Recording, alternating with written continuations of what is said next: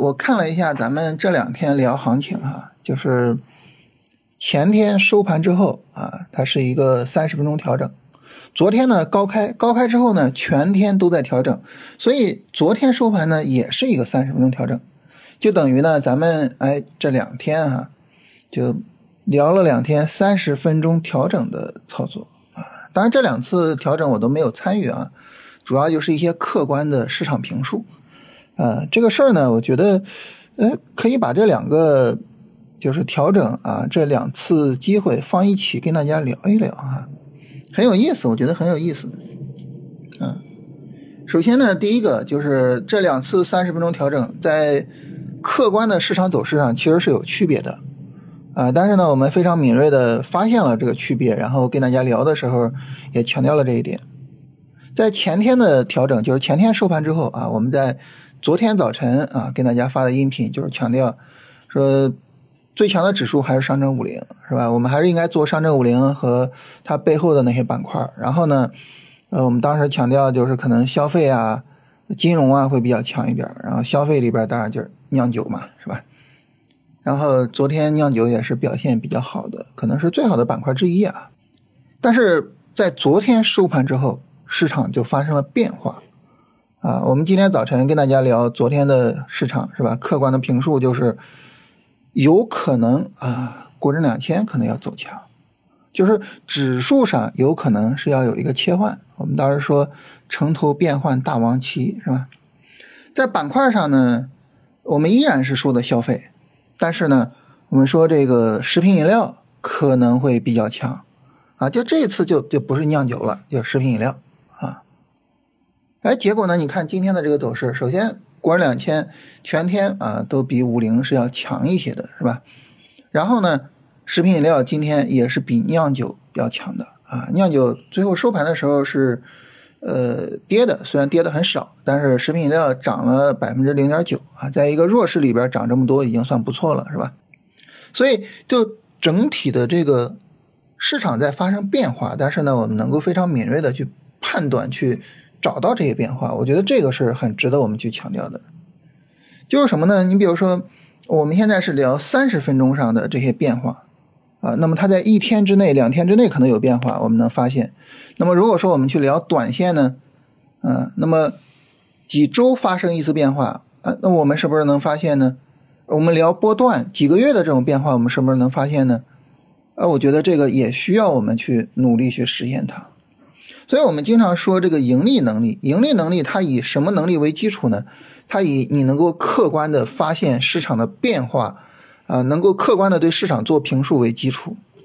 所以就是虽然这两次操作我们都没有做，但是呢，这个发现市场变化的能力，这个客观的去评述市场的能力，我觉得这个是很重要的。这个是呃我们能够去做交易，能够去做好交易的一个前提。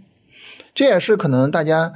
就是说，在提升自己的盈利能力方面啊，也需要自己去呃特别的刻意去做训练的啊。就是你比如说你自己每天收盘之后呢，在做复盘的时候，也需要去总结一下，就是呃这个市场啊哪个指数会比较强一些呢？哪些板块会比较强一些呢？哪些板块有可能后来居上呢？就这些东西都需要我们自己去做一下总结，然后呢。你在每天不断的去做这些事情的过程中，你就会总结出来相应的一些方法出来，啊，当然啊，比较重要的就是我们前面也说了哈，选板块的核心啊，就是你要去看哪些板块啊拉升力度比较强，是吧？这些是我们的备选啊，所以我们的备选的板块池可能没有多少，就是顶多十来个板块，是吧？然后呢，你再去看啊，所有的备选板块里面哪些板块调的小，是吧？这是我们。最根本的条件啊，所以这是首先第一个要跟大家聊的，就是两次行情不一样，但是呢，呃，你从客观市场评述的角度，你要去发现这种区别啊，这个能力是需要我们刻意的去训练的。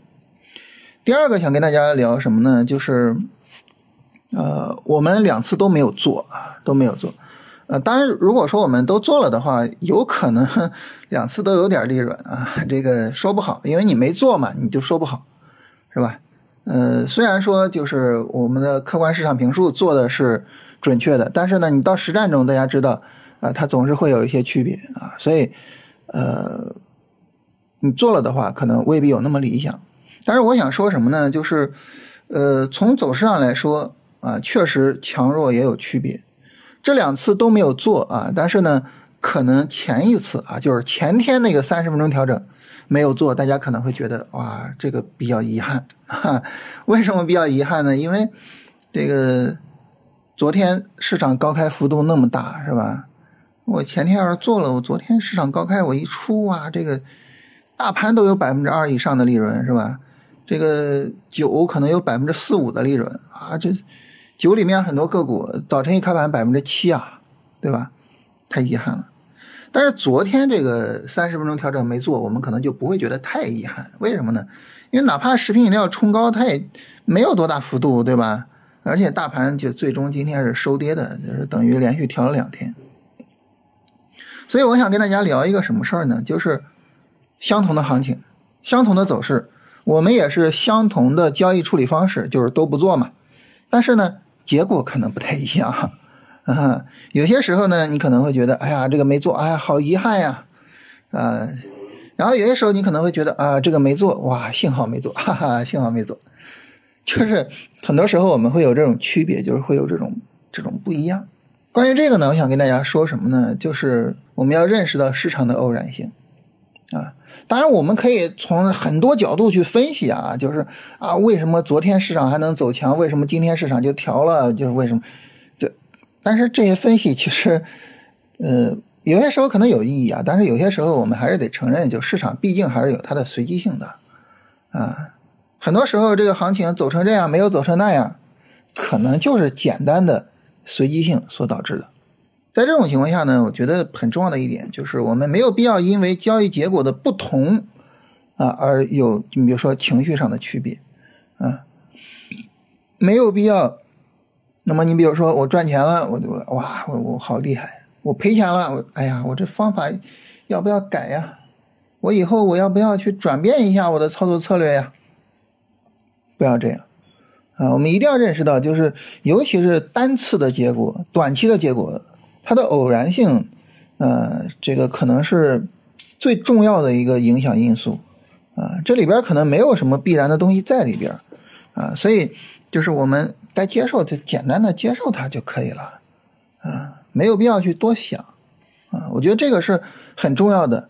那我们这是两次没有做，是吧？可能你没有做，你受的刺激还没有那么大。如果说呢，你比如说我们是两次，哎，都做了，有一次被止损了，有一次赚钱了。我们可能难免就会想，哎呀，赚钱这一次，哇，好厉害！赔钱这个，这怎么回事呢？为什么会赔钱呢？啊，其实没有必要想那么多啊。单次的结果，很多时候就是真的就纯属偶然，啊，纯属偶然。你比如说吧，你你就非得找原因啊。你说，哎呀，这个前天这个调整哈，它是三十分钟拉了一波啊，然后就调整了，在行情初期。昨天这个调整呢，你看三十分钟都拉两波了。哎呀，这个行情比较靠后了，这以后啊，行情比较靠后的，咱就要不然就不做了。